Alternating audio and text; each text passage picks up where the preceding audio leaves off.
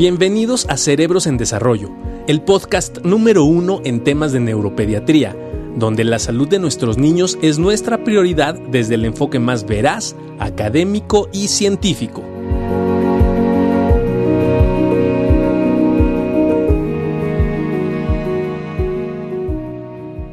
Hola, hola a todos, ¿cómo están? Muy buenas noches, bienvenidos. El día de hoy con un tema súper interesante. ¿Qué onda con el tratamiento para déficit de atención? Vamos a platicar un poquito sobre eso. Y es que eh, seguramente, y para los papás que nos están viendo, que sus niños han sido diagnosticados con trastorno por déficit de atención con hiperactividad, pues el tratamiento se vuelve en una situación muchas veces difícil de aceptar, seamos sinceros. Y no solamente eso, después, eh, cuando el doctor te dice, bueno, creo que lo recomendable puede ser que eh, se pueda dar algo de tratamiento y con eso esperemos ver buenos resultados.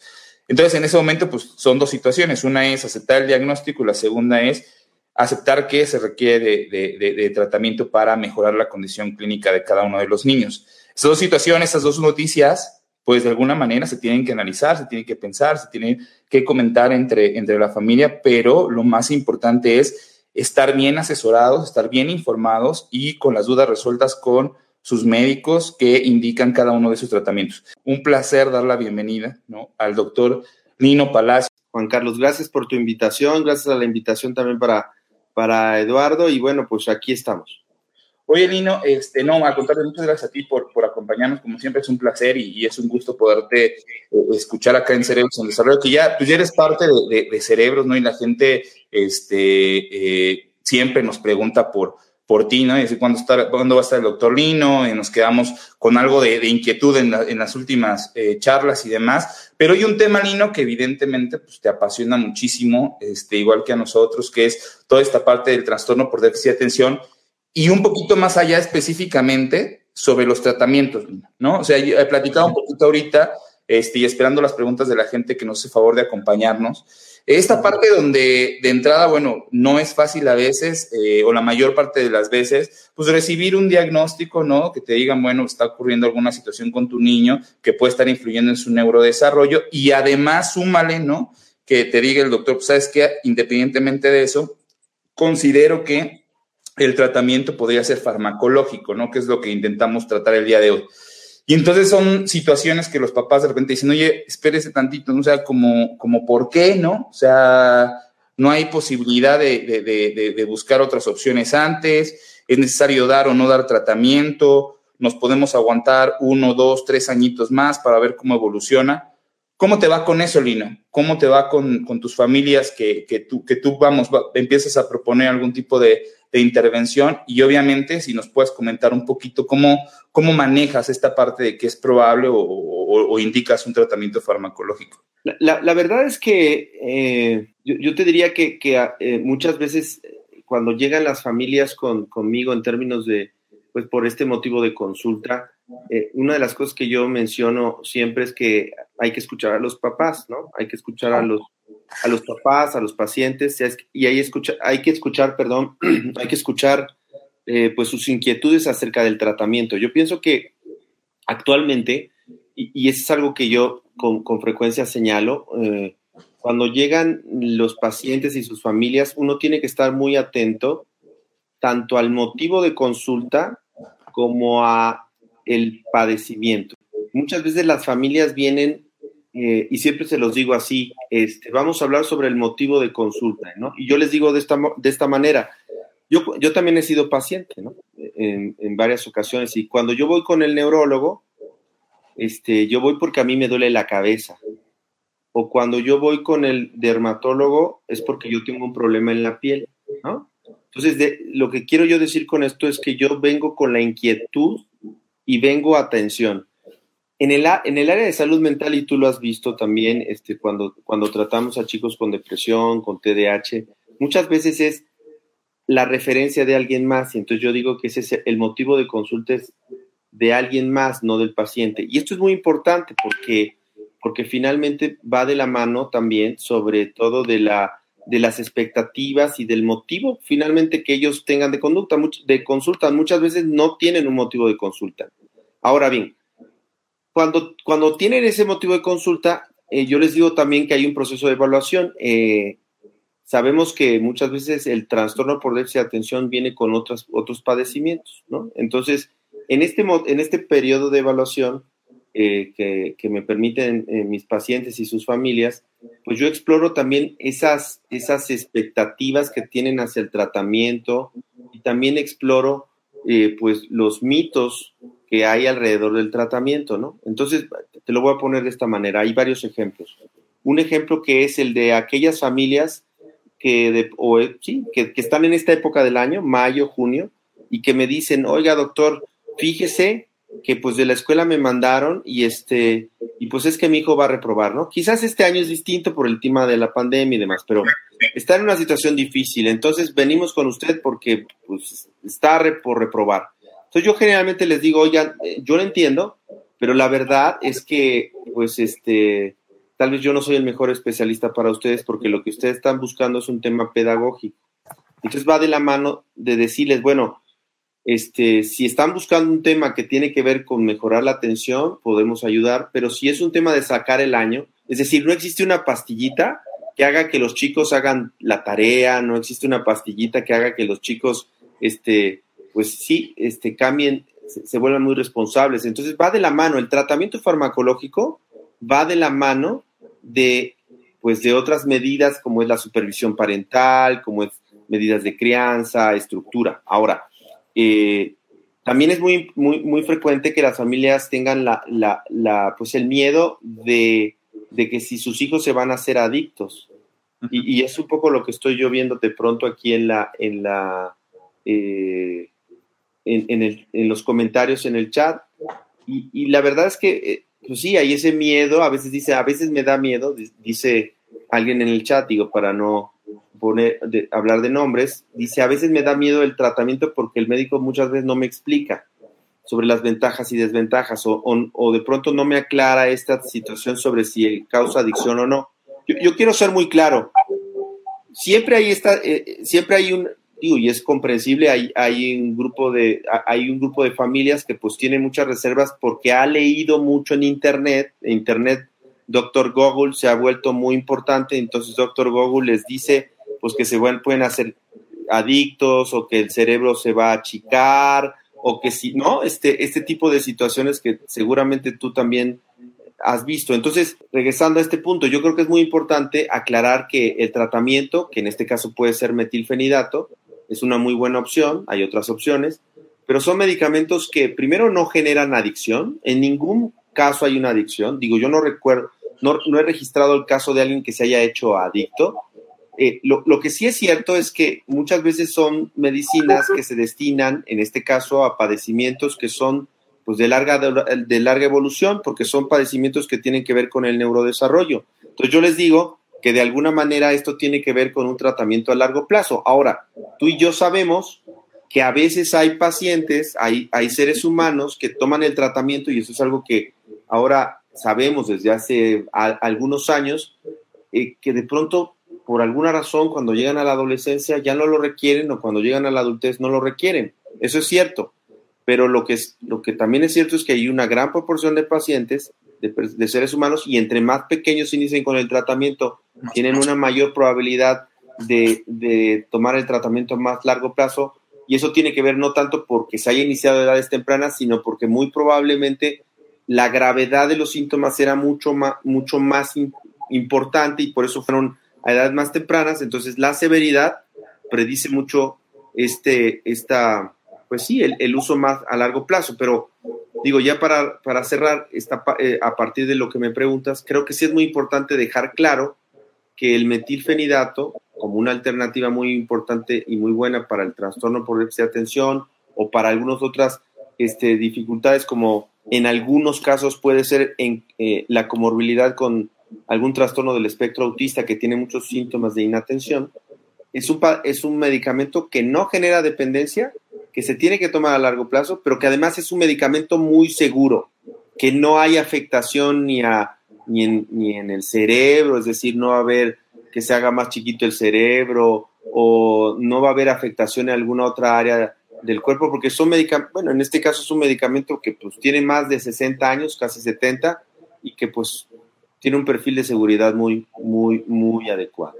La verdad es que de repente las personas piensan que el tratamiento para déficit de atención es algo muy reciente. O sea, la verdad es que piensan que es algo que se, está empezando a utilizar, que se desconocen gran parte de los efectos adversos, que a veces no, se, piensa o no, o, no, o no se conoce cómo funciona, y es todo lo contrario, como tú decías, más de 60 años, casi 70, eh, trabajando con, metilfenidato en este caso en específico y que se conocen bien los efectos adversos y que su médico los puede, le puede decir perfectamente bien que tiene que vigilar en cada, eh, en cada uno de los, de los pacientes que empiezan con el tratamiento. Y la otra, sabemos perfectamente cómo funciona y como decía Lino, no hay probabilidad de daño a órgano blanco, porque de repente la gente también se estresa mucho con eso. ¿Sabes qué? O está bien, le vas a mandar un tratamiento. Sé que la mayoría de los tratamientos pueden durar un buen, un buen rato, pero ¿qué onda con el hígado? ¿Qué onda con el estómago? ¿Qué onda con el intestino? ¿Con el corazón? ¿Con los riñones? ¿Qué está pasando? ¿no?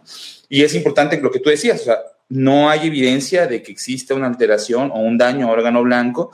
Aún así, en algunos pacientes con, que, utilizamos algunos otros medicamentos, pues es necesario ver que la función hepática esté acorde, que esté normal, la función renal y demás, pero se hacen como procedimientos de rutina. Yo quiero este, entrar en, una situación interesante que nos pregunta por ahí este, Jenny Lino. Antes de hacerte la pregunta, este, muchas personas, no sé, también hay una impresión de que el hecho de que un paciente con déficit de atención empiece tratamiento farmacológico a, prácticamente lo desvincula del resto de las terapias, ¿no? De repente, es. bueno, la medicina está peleada con la intervención eh, eh, terapéutica en el sentido de algún tipo eh, de terapia que el niño requiera, ¿no? Cognitivo conductual, lenguaje, este, sensorial, que nos ponían por ahí, etcétera. Eh, hay una impresión errónea de que el medicamento te tiene que desvincular y es o medicamento o terapia, ¿no? Lo cual no es, eh, lo, no es cierto.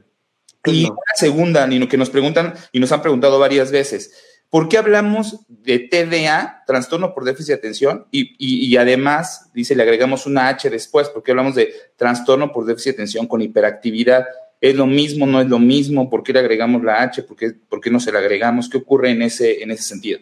Es muy importante entender que para cada niño hay un tratamiento. No es que sea una receta de cocina, sino es una camisa hecha a la medida. Entonces, hay chicos que probablemente no necesitan de una intervención psicosocial formal porque el problema radica en una situación en especial. Pero hay otros chicos que probablemente, y es lo más frecuente, existan comorbilidades, es decir, además de tener un trastorno por déficit de atención con hiperactividad, tienen un trastorno depresivo, un trastorno ansioso, o tienen un trastorno del aprendizaje, o tienen problemas en la regulación emocional, o hay además hay dificultades en el manejo de la crianza, o se ha detectado que de pronto la crianza es inefectiva, o sea, hay otros, otros factores que están alrededor de ese padecimiento, ¿no? Entonces, eh, sin duda, el tratamiento farmacológico, en este caso, forma, complementa la intervención que se hace de manera global. Ahora bien, aquí sí es donde tenemos que pensar sobre cuál es el plan maestro. Yo siempre digo, ¿cuál es el plan maestro para cada chico, para cada niña, para cada niño, para cada adolescente e incluso para cada adulto? Es decir, las intervenciones psicosociales, y esto es algo que nos pasa a los médicos, y lo estoy escuchando aquí también en el chat, de pronto, de pronto no, no somos claros en la, en la manera en, en, qué vaya, en qué van a ayudar las terapias, en qué van a ayudar los tratamientos. Y yo creo que todos los profesionales de la, salud, y en especial los papás, porque finalmente son quienes, quienes eh, contratan o quienes adquieren un servicio, pues tendrían el derecho de preguntar cuál es el objetivo, hacia dónde vamos. Yo esto es algo que siempre menciono. Entonces, yo, yo, yo, lo que diría es que antes de cualquier intervención se tiene que dar finalmente, o sea, se tiene que hacer una correcta evaluación, la cual además se tiene que revalorar en el tiempo. Y lo digo también así porque de pronto lo, que vemos ahorita no, quizás no es lo que vamos a ver en seis meses o en un año. Y a veces cambia y a veces entre, entre que crecen los chicos o las chicas, se tiene que ajustar el tratamiento, de pronto sabemos que los chicos con TDAH pueden ser susceptibles a un cuadro depresivo ansioso, entonces el tratamiento cambia, ¿no? Yo siempre les digo a los papás, ya para cerrar la primera pregunta, yo les digo que, que, este, que lo que yo, cuando yo les doy el diagnóstico, les digo que esto es una foto, pero que esta foto no, no así como pasa, hoy estamos tú de rojo, yo como de grisecito, pero mañana puedo tener la camisa de Cruz Azul y tú la de los Pumas. Y eso no quiere decir que, pues, que en realidad no veníamos así vestidos, ¿no? En realidad, lo que trato de decir es que hay un dinamismo. Entonces, lo que veo en seis meses, y esto es importante decirlo, porque a veces de pronto dicen, es que doctor, nadie me había dicho que mi hijo, mi hija tiene depresión y vimos a, al doctor Palacios y el doctor Palacios me dijo que tenía solo TDAH. Pues porque a veces el, eh, ahí es donde entran también las terapias, a veces no, no atendemos los factores psicosociales y por eso es tan importante entender que la psicopatología es dinámica. Ahora, la segunda pregunta es sobre el TDAH y el TDAH, que por qué le ponemos T, o sea, más bien le llamamos TDA o TDAH. En realidad ese es un problema de nosotros los profesionales de la salud, porque en realidad es un solo padecimiento. Si nos remontamos un poco a cómo era conceptualizado en, se llaman el DCM o la CIE, pero en, en clasificaciones que nos han ayudado a, a hablar el mismo idioma, este, antes hablábamos de que había un trastorno por déficit de atención, así, y hay un trastorno por déficit de atención con hiperactividad. Después evolucionó a que tuvimos un padecimiento, o más bien un, trastorno por déficit de atención con hiperactividad, eh, de, predominio, de predominio combinado, inatento, hiperactivo impulsivo. En realidad, más, el mensaje claro para, para todos es, el padecimiento es el mismo, a veces las manifestaciones dependiendo del contexto, son distintas. Por eso se quitó el tema, el, término de, subtipo a hablar sobre predominio o presentación, más bien, de presentación inatenta, porque yo, yo lo que siempre digo, ya con esto termino, eh, mi, mi respuesta es que el trastorno por déficit de atención con hiperactividad es un padecimiento cuya expresión de los síntomas son dependientes del contexto. Es decir, no es lo mismo tener trastorno por déficit de atención con hiperactividad y vivir en la Ciudad de México que tener trastorno por déficit de atención con hiperactividad y vivir en Playa del Carmen.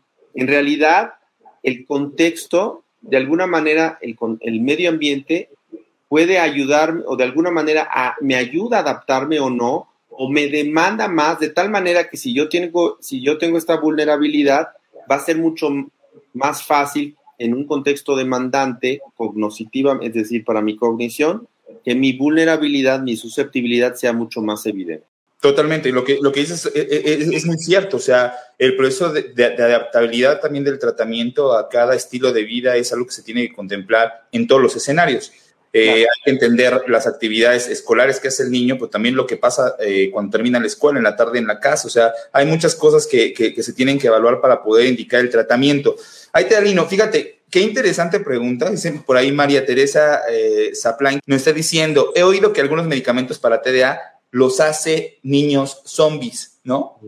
Hay que aclarar eso, qué interesante. Y, voy a arrancarme y te sigues, Lino.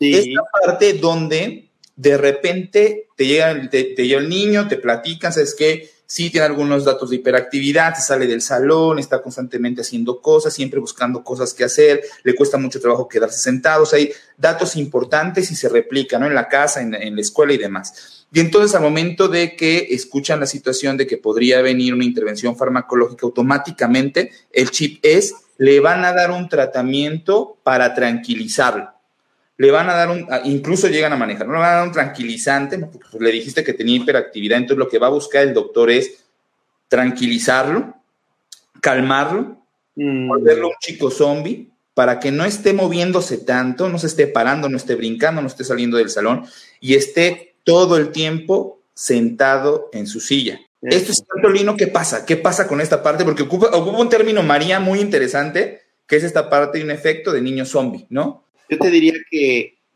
si bien es cierto, es un padecimiento que se conoce desde hace muchas décadas, los médicos poco a poco, incluso los médicos que trabajamos en la salud mental, nos hemos ido sensibilizando, y se los voy a poner de, esta manera. Yo, estuve en un contexto en el cual, en un instituto nacional, se podía suponer que este padecimiento, por alguna razón, por arte de magia, se quitaba en la adolescencia. Porque mis maestros a mí, así me lo enseñaron. o sea, me decían, a mí me decían, oye, mira, bueno, pues cuando alguien tiene TDAH, en el peor de los escenarios llega la adolescencia y, tal vez hay un predominio inatento. O sea, ese, ese TDAH residual que se llama. esto es importante de entender porque así ha habido muchos otros conceptos. Entonces, por alguna razón nuestros colegas, no todos, hay mucha gente muy profesional que tú y yo conocemos, pero hay algunos que de pronto les da miedo, no sé por qué, tratar con este medicamento. Pero hace tal vez 15 años, yo ya había salido de la residencia, a mí me, había mamás que me decían, no, mire doctor, lo que pasa es que cuando yo le doy el metilfenidato, mi hijo, mi hijo está más, o sea, se duerme, ¿no? Entonces yo decía, yo por dentro pensaba y decía, no, yo... ¿Cómo? Es un estimulante. Exacto. Y ahorita vamos a ese tema. Sí, sí, sí. Yo, yo, yo decía, yo creo que no se lo tomó. Ajá, pues yo, la verdad es que era mi inexperiencia, pues yo les retiraba la medicina y las cambiaba, ¿no? Pero después me di cuenta, después aprendí que este medicamento en dosis bajas puede producir sueño, porque tiene una, una, o sea, una predilección por un tipo de receptores que tú y yo conocemos de un sistema que es el sistema adrenérgico que tiene que ver con la noradrenalina y la, y la, dopamina, pero más la noradrenalina, y, y, que en dosis bajas produce sueño. Entonces hay niños que se duermen con el metilfenidato, pero ¿por qué? Porque tienen una dosis baja. Amigo, compadre, saludos. Compadre, saludos, te estoy escuchando. Un gusto y entonces, para todos. y, y, y, eso es por un lado. Y entonces, por eh, eh, eso lo que más bien significa, hablando de los niños zombies, no existe esto de los niños zombies. Más bien es un, una, una eh, a veces desafortunadamente, una dosificación pues no adecuada. Y cuando llevas a los niños a una dosis muy alta, para esos niños, entonces se produce una mayor tensión y hay chicos que te dicen que hay como una sobreenfocarse. Entonces lo que tú tienes que hacer más bien es reducir un poco la dosis en ese caso, o en el caso cuando te da sueño, los niños tienen sueño, les da sueño el metilfenidato, lo que se tiene que hacer es aumentar la dosis, eso se tiene que, consultar con el médico. Esto va de la mano mucho de estas, de estas conceptualizaciones que hay sobre el tratamiento y yo por eso digo también que es muy importante preguntar, por ejemplo, yo lo vivo en casa también, ¿no? Este, eh, mi hijo tiene trastorno por déficit de atención. Entonces, eh, yo lo vivo en casa porque si de pronto uno no le pregunta a los papás, ¿a qué hora le diste la medicina?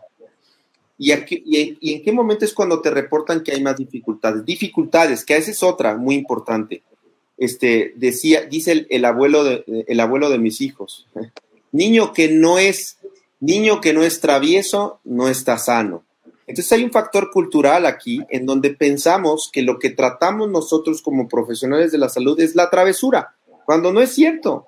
En realidad yo quisiera, yo quisiera, ojalá que no, no se puede, pero yo quisiera que de alguna manera un día nos metiéramos en la mente de los niños con TDAH. Viven un mundo desorganizado. Entonces, yo, yo lo que digo a los papás, porque lo he visto también, lo he leído en el chat, yo les diría a todos aquellos que han tenido miedo por, por, digo, de alguna manera esta dificultad para aceptar, tratar a sus hijos, yo les digo, denle la oportunidad a su hijo de vivir una vida con una mejor calidad de vida. Exactamente. Si ustedes le dan la oportunidad, denle la oportunidad. Si después de un mes, dos meses, ustedes creen que no, ok, está bien, no va a pasar nada, pero denle la oportunidad a su hijo que su vida interna esté organizada, que puedan tener, o sea, que estos estímulos o estos pensamientos eh, este, irrelevantes no entren en su mente y no los distraigan y no los lleve a un mal funcionamiento. Denle la oportunidad. Entonces, digo, lo hemos dicho desde el principio, este medicamento, esta medicina es una gran, es, un, ah. Yo lo diría así como un hito en la, en la, en la farmacología en, general. Ya hay otros hitos, es decir, otros, otros este, como momentos en la psicofarmacología que nos han marcado, pero es un medicamento que para los niños es muy seguro, que por alguna razón ha sido tan retado en población pediátrica que todo el mundo le echa, le achaca que si zombie, que si los va a hacer adictos, que si les va a hacer los, los cerebros pequeños, que una serie de cosas que no tienen ningún sustento, que, que, que por eso sirven estos foros, para poder aclarar que es un medicamento muy seguro y que además tiene una vida, llamamos nosotros vida media, voy a tratar de explicarlo, tiene una duración en la sangre, tiene una duración del efecto y que por eso es tan importante saber cuándo le das el medicamento, porque si tú le das el medicamento 10 minutos antes de entrar a la clase, por ejemplo, ahorita que estamos en pandemia, no va a estar atento la primera hora. Entonces tienes que esperar, o sea, tienes que al menos dar el tratamiento, la medicina, una hora antes de que empiecen sus clases. Entonces, porque todo esto tiene un efecto importante en cuando los papás reportan, no, pues sigue igual, doctor, y sigue haciendo, tiene problemas para estudiar, doctor, o sigue teniendo problemas para hacer sus tareas, cuando el efecto de la medicina fue de ocho horas y ya cuando está la tarde, pues ya no tiene efecto de la medicina y tiene las mismas dificultades. Entonces, creo que es muy importante todo esto que tú estás mencionando y que este, este bueno, alentar eh, de alguna manera, eh, eh, pues sí, que, que los papás entren en contacto con los médicos y les den todos estos datos que pueden ser muy útiles para entonces ajustar el tratamiento. Este, y otra de las cosas, Doc Barragán, que nos preguntaban ahí es, ¿qué onda con estas combinaciones? Porque de repente dice la gente, bueno, me dan metilfenidato, pero no solamente eso, también toma floxetina, toma risperidona, ¿no? Y además me quieren agregar cannabidiol, que nos ponía ahí una señora. Muchos de nuestros compañeros de repente les dan medicamentos que dicen que son para TDA y no son para TDA y que pueden dar otros efectos y entonces se confunden los efectos de los medicamentos y yo creo que lo que decía Lino es muy importante, ¿no? Hay que explicar lo que estás tomando y, y, y muchos medicamentos sea, no todos los medicamentos son metilfenidato, ¿no? En primer lugar. claro. a lo mejor a mi primo le dieron risperidona, como tú decías, y lo durmió mucho, entonces ya no le quiero yo dar tratamiento. Y, y, y, no, o sea, hay que entender esto. Y la verdad, Lino, otra cosa que decías, y a mí me parece, en todos estos años que llevamos trabajando juntos, ¿no?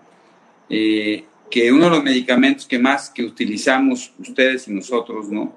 Más seguros desde el punto de vista de implicaciones de otros órganos es el metilfenidato, ¿no? Tiene una seguridad muy importante porque no afecta hígado, riñón, corazón, hormonas tiroideas, homosexuales, no genera adicción farmacológica, no quema el cerebro, no mata neuronas, no, no hace nada de esto, ¿no?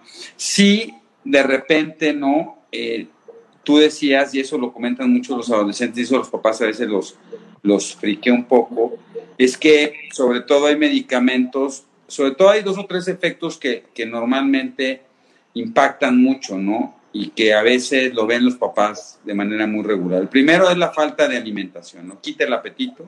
Dos, es que sobre todo el metilfenidato de liberación prolongada, entre más prolongada, puede impactar sobre la hora de irse a acostar y dormir.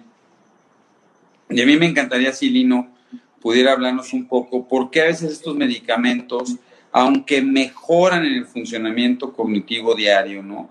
Estoy más atento, hago mejor las cosas, me ponen más ansioso, porque eso es también algo que reportan mucho. Claro, Yo, digo, eh, esto que dices es muy cierto y, voy a unirlo otra vez con, porque voy leyendo el chat y voy a tratando, tratando de contestar algunas preguntas. Para que un medicamento, lo voy a decir de esta manera general para después llegar a lo que me preguntas, Eduardo. Para que un medicamento, y esto es para el público, para que un medicamento llegue a la, a la farmacia, para que un medicamento llegue a la boca de, de nuestros hijos, digo, hablando de medicamentos aprobados para cualquier indicación, tenemos que saber que los medicamentos pasaron por una serie de fases, que no es el momento ahorita de decirlo, pero esas fases de, experimentación, de evaluación, como ahora pasa con las vacunas, ¿no? Lo de las vacunas es algo que pues no sé, para, para ustedes dos, para mí es, es algo que estoy fascinado, estoy agradecido por la ciencia, por haber al menos presenciado esto, porque las fases del, de las vacunas son muy parecidas a las fases del medicamento, nada más que los medicamentos tardan hasta 20 años hasta que llegue una molécula a una farmacia a venderse para una indicación. O sea, lo que quiero decir con esto es que este, son medicamentos que primero probaron su seguridad. Y es muy curioso que de todos modos se hable sobre lo inseguro que pueden ser estos medicamentos y, no se hable sobre lo peligroso e inseguro que es cuando alguien que no sabe puede recetar o, o, puede recomendarle gotitas de cannabidiol a alguien que no las necesita bajo un esquema que no está controlado. Entonces, o recetarle el, el, tecito de la abuelita que tiene alguna florecita o algún, algún medicamento fitofármaco que además puede producir problemas. Y eso lo digo por, por quien... Ahí venía, ahí venía, sí, sí, Sobre la pregunta sobre la rodiola rosae, o, o rosea, o rosae, puede ser. Bueno, el digo, no lo conozco, pero el asunto es que para llegar a ese punto y decir, ¿sirve o no sirve para una indicación como TDAH? Yo tendría que ver que hay estudios, así como con metilfenidato, que pudieron probarse en población sana y después población con el padecimiento y saber que tuvo un efecto, pero además saber el, el perfil de seguridad, ¿no? Entonces, el perfil de seguridad que todos los medicamentos tienen y que yo siempre digo que desde el medicamento más moderno hasta la aspirina, aspirina que toman de pronto, de, ay, pues como si fueran chochitos o caramelos, pueden producir efectos secundarios. Y, ahí viene el otro tema sobre la ansiedad. O sea, yo, yo, yo eso es la, la, la, consulta más frecuente que me dicen, oiga doctor, fíjese que tiene ansiedad y, y, y, yo sé que el chico, Juanito, Pedrito tienen al menos seis meses y yo les pregunto, oiga, ¿y esa ansiedad venía desde que lo tomó? No, llevaba cinco meses sin ningún problema y ahorita tiene ansiedad. Entonces, a veces la ansiedad viene por otros factores. Creo que eso es muy importante que nosotros tengamos que tenerlo en mente, ¿no? Sí, y yo, pero mira, muchos papás tienen el miedo, Juan Carlos, y no sé si te ha ocurrido, de que dicen, es que si se acostumbra con el medicamento, luego ya no va a poder. Y por eso se va a volver dependiente. Sí, lo platicamos hace rato también con ¿no? Esa parte de que, del miedo que genera el hecho de que, de que pueda crear como una especie de, apego al medicamento y que además lo que haya aprendido, haya mejorado, depende de que siga tomando el medicamento y se lo deja de tomar, pues va a olvidar prácticamente todo, ¿no? Y, y todo lo que ha mejorado probablemente desaparezca. Lo decía muy bien Lino y por un ejemplo muy claro, cada paciente es diferente y también se los comentamos siempre en la consulta, ¿no? O sea, no hay una receta de cocina para cada uno de los niños. Yo a veces les digo, bueno, yo lo que le puedo decir son los efectos adversos más frecuentes del medicamento y le voy a comentar los más frecuentes, pero al final no sé si el niño pueda presentar algún efecto adverso que sea reportado como raro o muy raro, ¿no? Eso no lo sabemos, pero tampoco lo sabemos, como decía perfectamente bien Lino, lo que pueda pasar con una aspirina, con el paracetamol, o con los pacientes que no pueden tomar paracetamol o amoxicilina porque son alérgicos. Y la mayor parte de la gente no lo es. Entonces es difícil el poder decir, no, pues mejor no te lo tomes, no vayas a ser alérgico. Al final dices, bueno, los más frecuentes son estos y lo que tiene que vigilar es esto.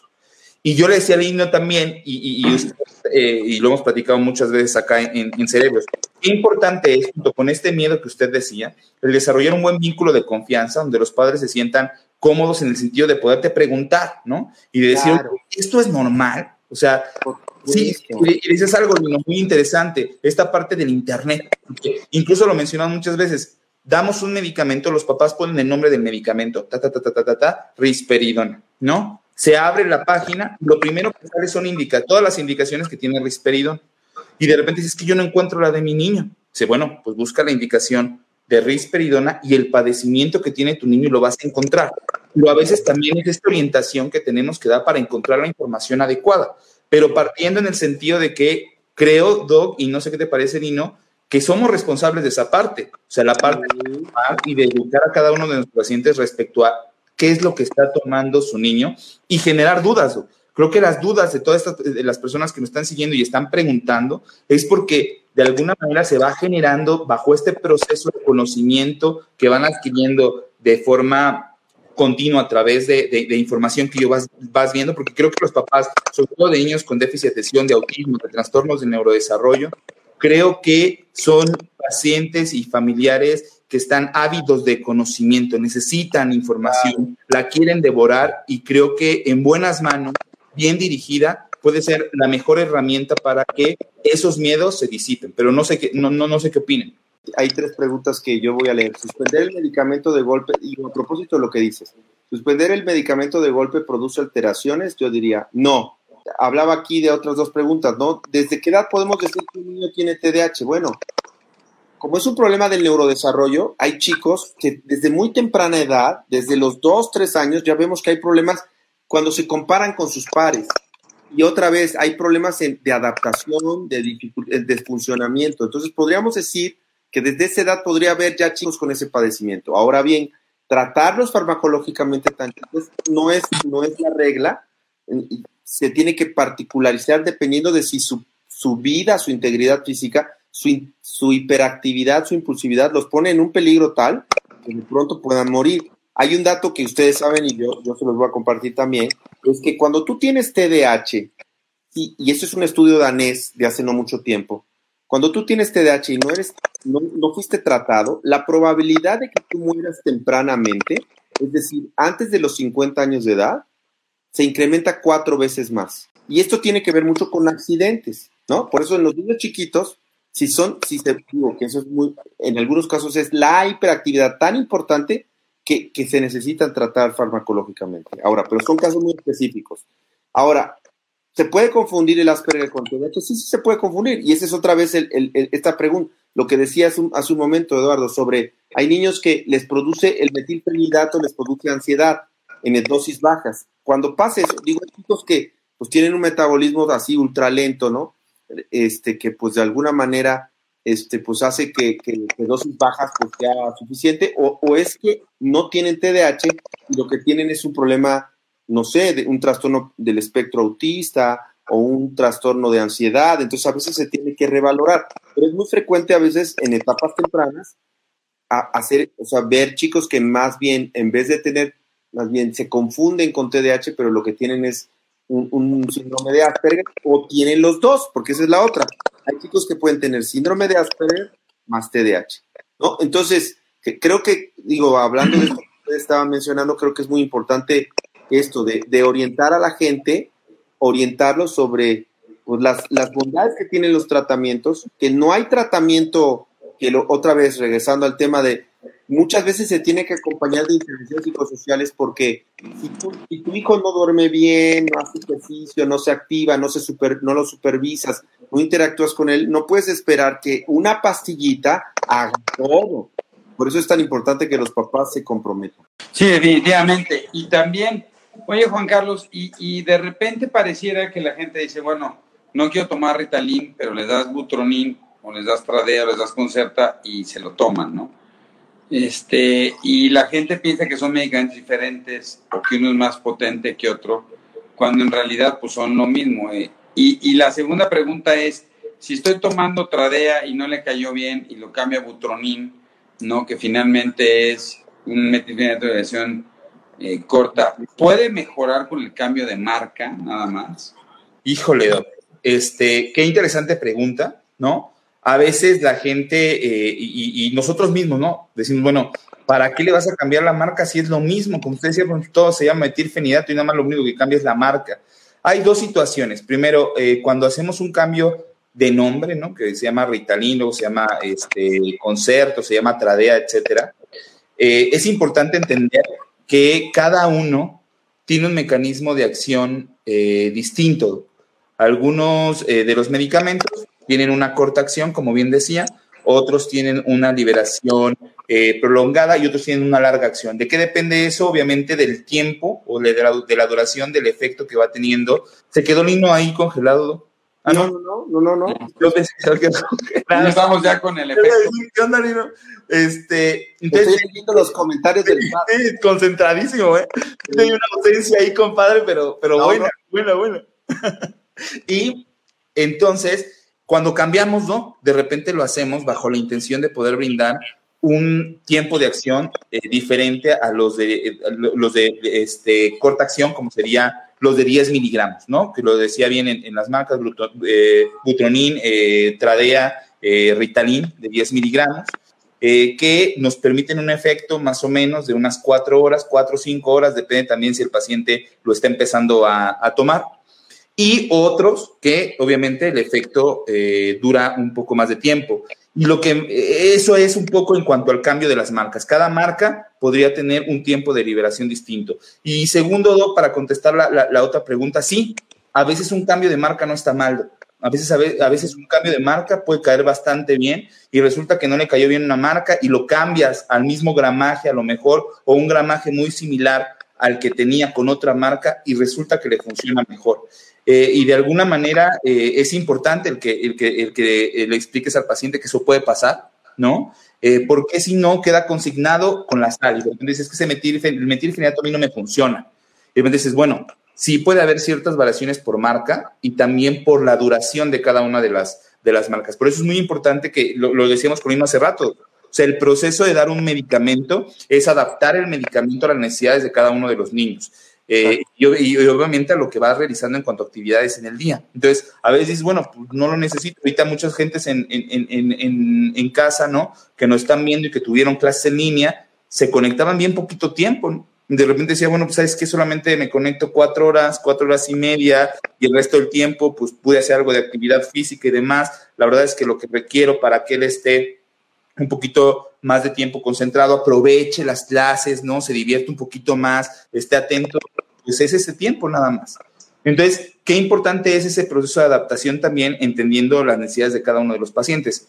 Les repetimos, no existe y no hay una receta de cocina donde a todos los niños se le tengan que dar exactamente lo mismo. Y lo decía muy bien Lino, no todos los niños solamente tienen déficit de atención o trastorno por déficit de atención con hiperactividad, sino este puede venir asociado de diferentes manifestaciones que nosotros las denominamos comorbilidades, diferentes circunstancias como la ansiedad, que podría ser una de las principales, ¿no? Hoy veía otras situaciones como trastornos del sueño, ¿no? Veía enuresis también como otra de las situaciones eh, importantes con las cuales se puede asociar y de ahí podemos partir trastornos de lenguaje, procesos de aprendizaje mucho más específicos, etcétera. Entonces, ¿quiere decir que el electroencefalograma no marca el tipo de metilfenidato que le tengo que dar o si le doy atomocetina o algo? O sea, el electro para el TDA no me determina eso ni si va mejor o peor.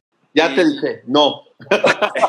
ok, gracias. Ya. Y la otra es, Oye, con mapeo, con mapeo. No, no, tampoco. Tampoco, qué bueno. Entonces, oye, y la otra, la segunda es, ¿por qué si, si, si Vivance es un estimulante y metilfenidato es un estimulante, ¿por qué de repente puede haber tantas diferencias en la respuesta? Mira, yo, pienso primero diría que, malamente, y yo creo que esto puede ayudar además a reducir el estigma en relación a los, al, tratamiento al tratamiento farmacológico, los medicamentos son considerados como, otra vez, ansiolíticos, sedantes, estimulantes, y, yo creo que eso es un mal, o sea, es, incorrecto hablarles así. Yo, yo más bien con mayor frecuencia hablo del metilfenidato, de Vivan, del lisdexanfetamina, o sea, de Vivance, de atomoxetina, como inhibidores de la recaptura de dopamina, o, o más bien, eh, es un inhibidor del transportador de dopamina, más bien,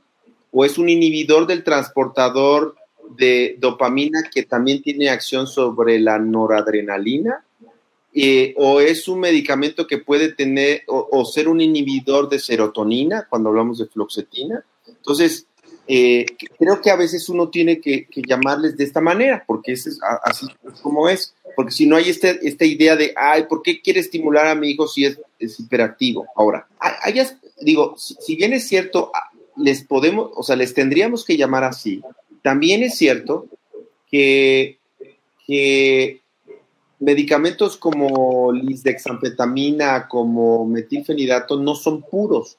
A veces tienen un efecto sobre otras vías que pueden ser, no sé, glutamato, puede ser vías sobre, sobre, no sé, estoy pensando como hasta en melatonina, o sea, sobre el sueño, sobre la misma serotonina. Entonces, yo creo que hay, eh, a veces hay esas diferencias entre el lisdexanfetamina y, metilfenidato. Recuerda que, por ejemplo, con lisdexanfetamina, hay algunos ensayos que hablan sobre su efecto antidepresivo incluso. O sea, que tiene cierto efecto sobre la regulación emocional un poco más pronunciado que metilfenidato. Y ahí es el punto donde yo creo que hay muchos de nuestros pacientes que cuando toman metilfenidato dicen, no es lo mismo que cuando yo tomaba lisdexanfetamina, porque tiene un efecto, creo yo, además de lo dopaminérgico, además del efecto de en noradrenalina sobre el transportador de, noradrenalina, pareciera que tiene un efecto serotoninérgico. Y ahí es un poco la diferencia entre uno y otro. Cuando hablamos de comorbilidad, sobre falta de energía, sobre, eh, niveles muy, muy altos, umbrales muy altos de, de, búsqueda de la recompensa, que, se traducen mucho en esto del aburrimiento, ¿no? Entonces yo creo que ahí es donde donde em, empezamos a tener problemas porque pues eh, es un medicamento que parece no sustituirse uno por uno, aunque podría ser que si utilizamos alguna combinación, eso es médico, no lo voy a decir aquí, con algunos otros medicamentos podríamos compensar esa, esa falta, ¿no? Ahora, ya por último, yo les agradezco a ustedes la invitación. He estado muy con, así como me han invitado en otras ocasiones, porque me ayuda, de alguna manera me, gusta contribuir de alguna manera a desestigmatizar y, tranquilizar y, y, mandar el mensaje correcto, que es, muchos niños necesitan de un tratamiento farmacológico como lo necesitan en otras áreas. El cerebro también se enferma, el cerebro también tiene dificultades. Y si a los niños que lo necesitan con un buen diagnóstico, una buena evaluación, necesitan metilfenidato, que es un medicamento seguro, yo creo que es importante, insisto, darles la oportunidad de que su calidad de vida mejore. El tratamiento farmacológico, la mayor parte de las veces, no puede ser visto como la única solución. Tiene que ir de la mano de medidas que tienen que ver con cambios, cambios en los hábitos de vida saludables, es decir, favorecer el sueño, favorecer el ejercicio, es decir, tener una mayor interacción con nuestros hijos, participar en la crianza, el juego, ¿no? Hay muchas cosas que tenemos que hacer como papás también, o como, y, como personas encargadas de, los niños, que procuramos a nuestros hijos. Y, y el otro aspecto importante es que esto es un medicamento que no genera dependencia. Es un medicamento que pueden adecuarse, que por ejemplo, si es desafortunado, hay un grupo importante de chicos que baja el apetito, es cierto. Entonces ahí podemos hacer varias medidas, los médicos se los han recomendado. Hay chicos que hay que suspender el tratamiento los fines de semana, hay chicos en los cuales en vacaciones, en esas condiciones, hay que suspenderlo, porque también es cierto que el TDAH no nada más es de la escuela. Si estamos pensando que solamente es la escuela, no, el TDAH es de la vida. El TDAH tiene que ver con sus relaciones interpersonales, con, con, reducción de riesgos en donde su vida o su integridad física esté en peligro, o sea, es con otras áreas. Y, y, es un padecimiento que corre a lo largo de la vida, porque es un padecimiento del neurodesarrollo, y finalmente hay muchos adultos que tienen este padecimiento. Insisto, este, creo que es muy importante siempre la detección temprana, y, y es mucho más importante, y con este último mensaje me quedo, es, es mejor tratar que no tratar por supuesto. Y, eso responde a la pregunta, ya, ya me adelanté, ya yo voy a dar mi, mi, conclusión. Aprovecho para contestar una varias preguntas. ¿Se puede iniciar tratamiento siendo adulto? Por supuesto que sí. Si tú empiezas a identificarte, tienes algunos datos y demás, ¿y cuántas veces no les ha pasado, Lino, Doc Barragán, que de repente llegas y de repente el papá del niño te dice, oye, fíjate que ahorita que empezamos tratamiento, etcétera, etcétera, este, ah, carijo, ¿no? O sea, yo de niño tenía muchos síntomas parecidos, fui creciendo, muchas broncas, demás, y actualmente con una serie de, de, problemillas, ¿no? Por ahí. Por supuesto que se puede, se puede iniciar, consúltelo con su, con su, con su médico y evidentemente eh, se puede dar, se puede iniciar tratamiento.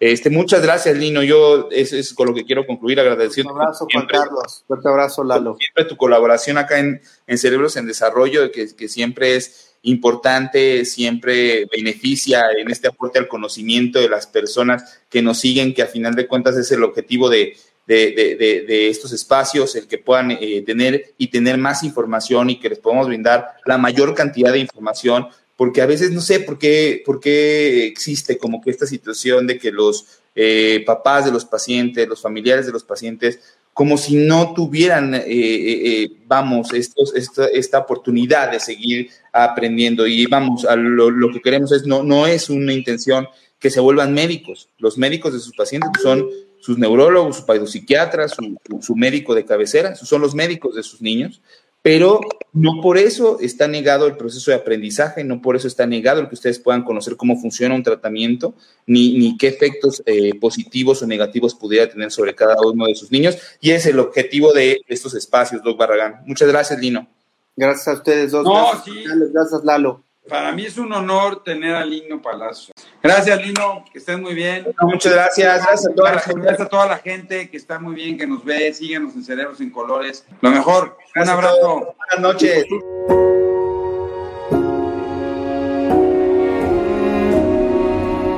Cerebros en Desarrollo, el podcast comprometido con la idea de que en los cerebros de nuestros niños no hay límites Síguenos en nuestras redes sociales. En Facebook nos puedes encontrar como Neurología HIM, en Instagram como arroba Neuropedia HIM, Nuestra página web es cerebrosendesarrollo.com y si tienes cualquier duda o comentario, por favor escríbenos al correo electrónico cerebrosendesarrollo.gmail.com. Si este episodio crees que le puede ayudar o servir a alguien, por favor compárteselo. Le podrías estar ayudando mucho más de lo que te imaginas. Nos seguimos escuchando.